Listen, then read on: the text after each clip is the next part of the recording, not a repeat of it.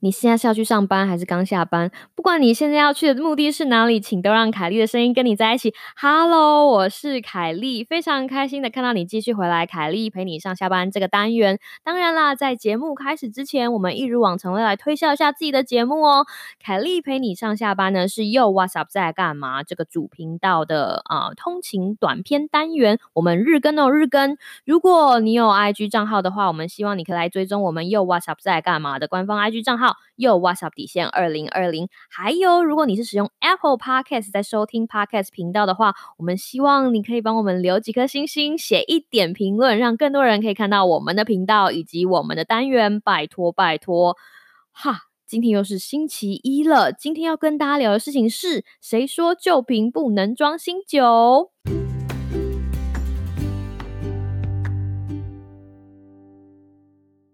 ？Hello，各位听众，大家好啊！嘿嘿，星期一感觉怎么样？有没有一点 blue？没关系，凯莉来跟你分享一个有趣的故事，希望可以让大家提升一点星期一的精神。那这个谁说旧瓶不能装新酒的旧瓶？我们今天的主人公的名字呢，就是 Mason Jar，中文翻成梅森。罐好，梅是梅花的梅，森是森林的森，罐就是罐子的罐，梅森罐。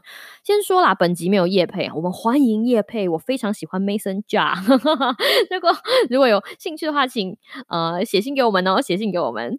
这个 Mason Jar 呢，它其实是一个历史很悠久的。东西，我们在谈谈论它的历史之前，我先来告诉大家梅森罐是什么东西好了。其实它的构造非常的简单，它有三个部分，最底部的部分就是一个玻璃罐，就是一个普通的玻玻璃罐，OK。然后中间的部分呢，其实就是底面积跟那个玻璃罐。罐口一样大的一个金属垫片，金属片啊，就想想看，就是那个圆圆的金属片。那只是它特别的地方是，圆圆的金属片下面会有橡胶，所以它其实跟那个玻璃罐结合在一起的时候，会有气密的功能。然后它的最上面的一个 part 是一个环，所以当这三个东西。合在一起，就是当这个环啊，哈，当这个环把那个密封的金属片跟玻璃罐拴在一起的时候，它就可以当一个就是密封罐使用。所以它其实非常流行，在美在美国，我来美国的时候才知道这个东西。然后因为它不贵，它跟其他的密封罐比起来，价格相对比起来非常的亲民，而且它的那个 size 很统一，所以。我 个人非常喜欢用它来储存我家的干货，就是麦片啊、豆类啊，点点点。好，那今天为什么要提到这个梅森罐呢？是因为我最近买了一些梅森罐的周边小道具，所以想要跟大家分享一下这个故事。不过在那之前，我们先来看一下梅森罐的历史。梅森罐呢，它是在一八五八年被一个叫做 John Mason 的人发明的。那 Mason 是他的姓嘛，所以你知道你发发明一个东西之后，你就可以把那个东西冠上你的姓。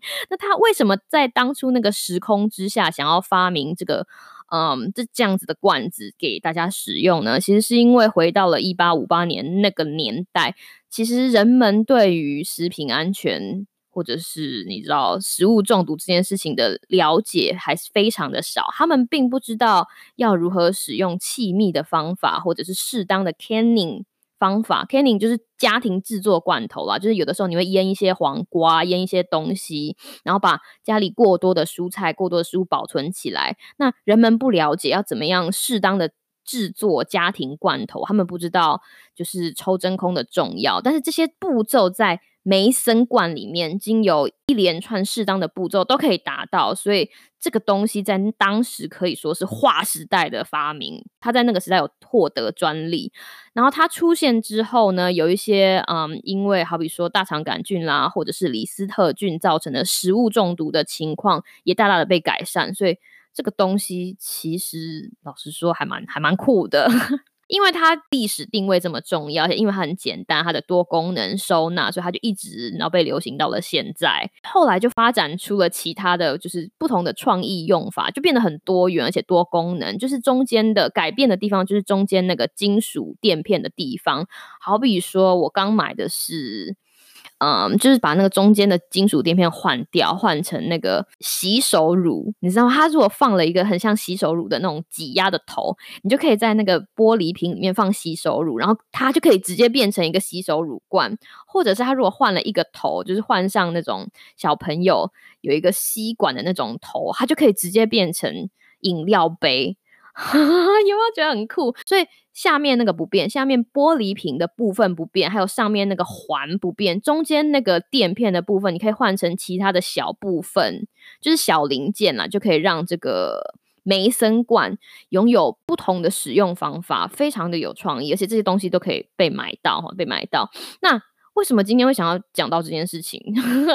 为什么想要用梅森梅森罐来开启大家一个礼拜呢？因为我有我那天在整理我的厨房的时候，就想想，就盯着我家的梅森罐，在想说，哇，这个可能是我家就是历史最悠久的东西了。它从一八五八年就被创造出来，但是一直到现在，你去网网拍不是网拍了，就是网络上在买那些小不同的小配件，你还是会发现说，这个东西被。发展出来的可能性真的是非常的多元，那我们人何尝又不是这样？